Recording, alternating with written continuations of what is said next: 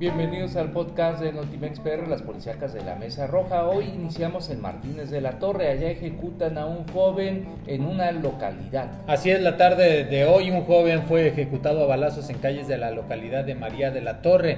En este municipio hasta ahora no ha sido identificado. Esto se dio a conocer que en las calles de Benito Juárez de la mencionada localidad aproximadamente a las 2 de la tarde, un joven que vestía short color rojo y una camisa, camiseta de tirantes color azul de piel, color oscura y cabello chino fue baleado por hombres que iban en una motocicleta que enseguida huyeron.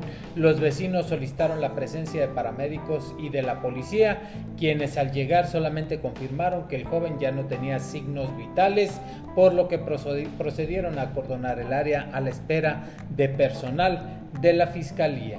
Vamos hasta Costa Esmeralda, allá ejecutan a un taxista de San Rafael en una gasolinera.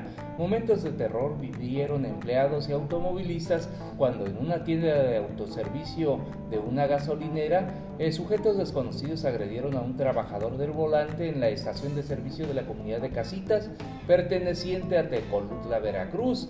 Los primeros indicios señalan que Rolando, de 36 años de edad, quien viajaba a bordo de un eh, taxi con número 90 del municipio de San Rafael, donde era vecino y originario, estaba cargando combustible en su unidad cuando varios sujetos lo abordaron para disparar sobre su humanidad y una vez cumplido su objetivo, huyeron con rumbo desconocido.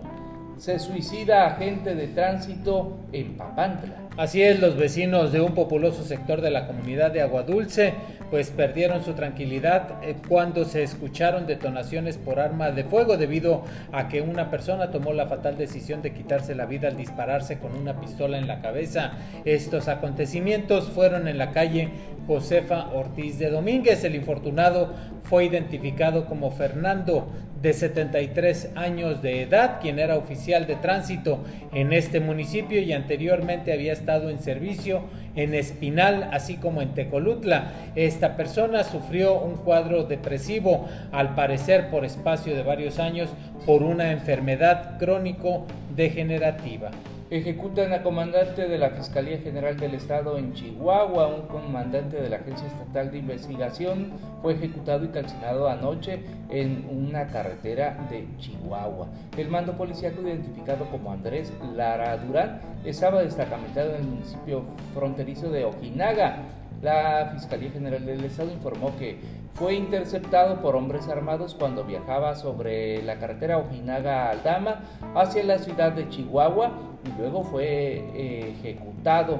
Le prendieron fuego posteriormente. Según las primeras investigaciones, se trató de una venganza por un operativo realizado en días pasados en aquella región, en un rancho presuntamente propiedad de un líder criminal identificado como el Menchaca. El sitio fue Ah, fueron asegurados varios vehículos de lujo, entre ellos un Lamborghini, un Porsche y un Shelby, así como armas y autos con reporte de robo.